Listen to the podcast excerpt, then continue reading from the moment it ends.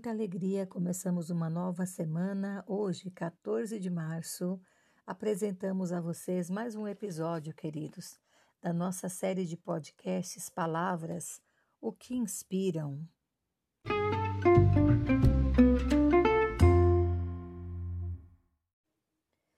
Nosso episódio de hoje é o de número 63 e a palavra escolhida é êxito.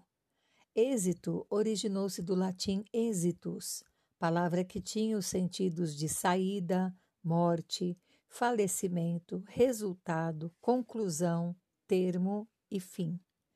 A palavra êxito é uma boa ilustração dos caminhos e descaminhos que uma palavra pode tomar ao longo da história. Basta dizer que o nosso êxito, vocábulo luminoso consagrado como sinônimo de sucesso, triunfo, é parente do inglês exit, que quer dizer simplesmente saída, e ainda pertence surpreendentemente ao jargão médico em que a expressão êxito letal é um termo para suavizar a palavra morte ou óbito. Desde seu berço, essa palavra já contemplava esses três significados.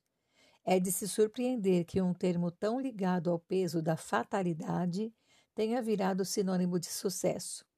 Mas o fato é que o êxito ou o desenlace, enfim, a conclusão de um determinado processo, poderia ser e ainda pode perfeitamente ser boa ou ruim. Deste modo, aparentemente, nossa língua parece ter preferido ver o lado bom como um sinal de positivismo. Quando alguém acha a saída de um problema, dificuldade ou de uma necessidade encontrou seu êxito.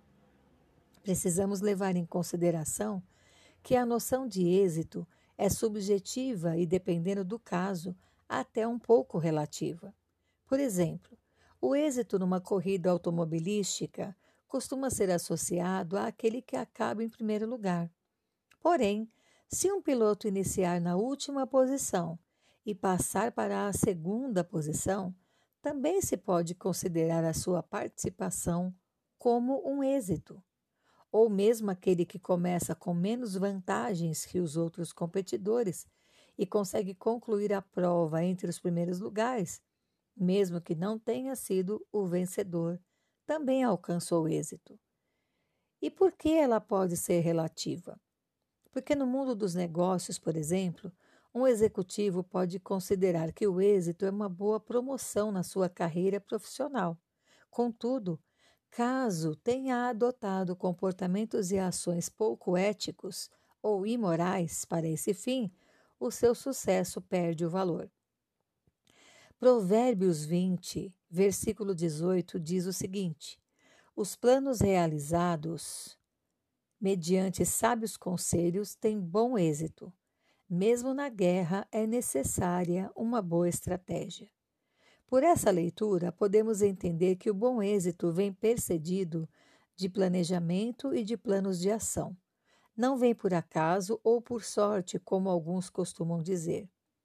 Se entramos em alguma causa contando com a suposta sorte, podemos estar mais facilmente expostos ao mau êxito do que ao bom êxito. O trabalho em equipe pode resultar também em bom êxito. A carreira solo pode cegar muitas possibilidades e acender uma luz orgulhosa dentro da pessoa ou de um povo, um exército, e tal presunção pode custar muito caro. Veja o que aconteceu com os israelitas logo após a tomada da cidade de Jericó. O livro de Josué, a partir do capítulo 6, ilustra muito bem a estratégia dada pelo próprio Deus e todos os fatos que antecederam aquela vitória improvável.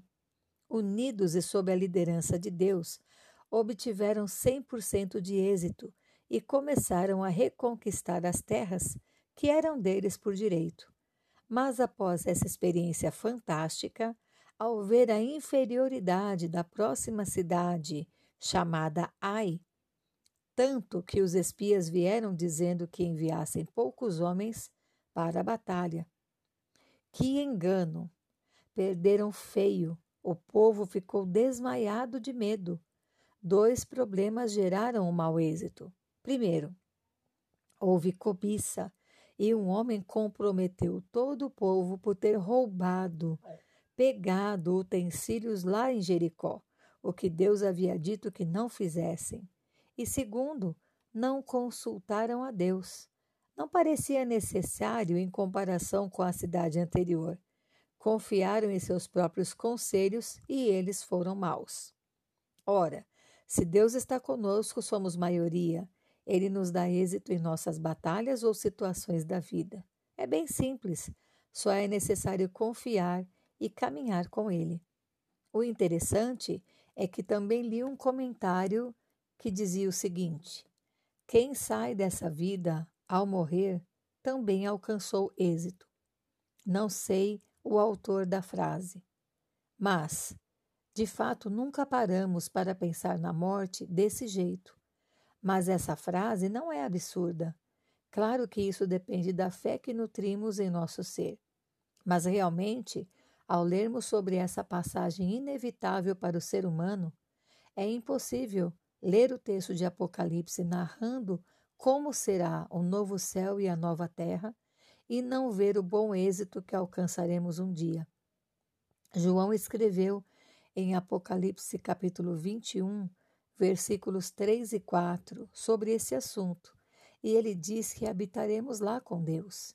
E ele mesmo enxugará dos nossos olhos toda lágrima, e não haverá mais morte, nem pranto, nem clamor, nem dor, porque já as primeiras coisas são passadas.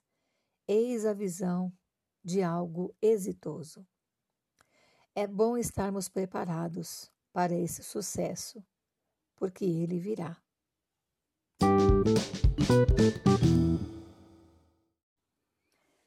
Agradeço pela sua preciosa companhia e te desejo uma excelente semana. Um abraço, Paula Bianchi Homer.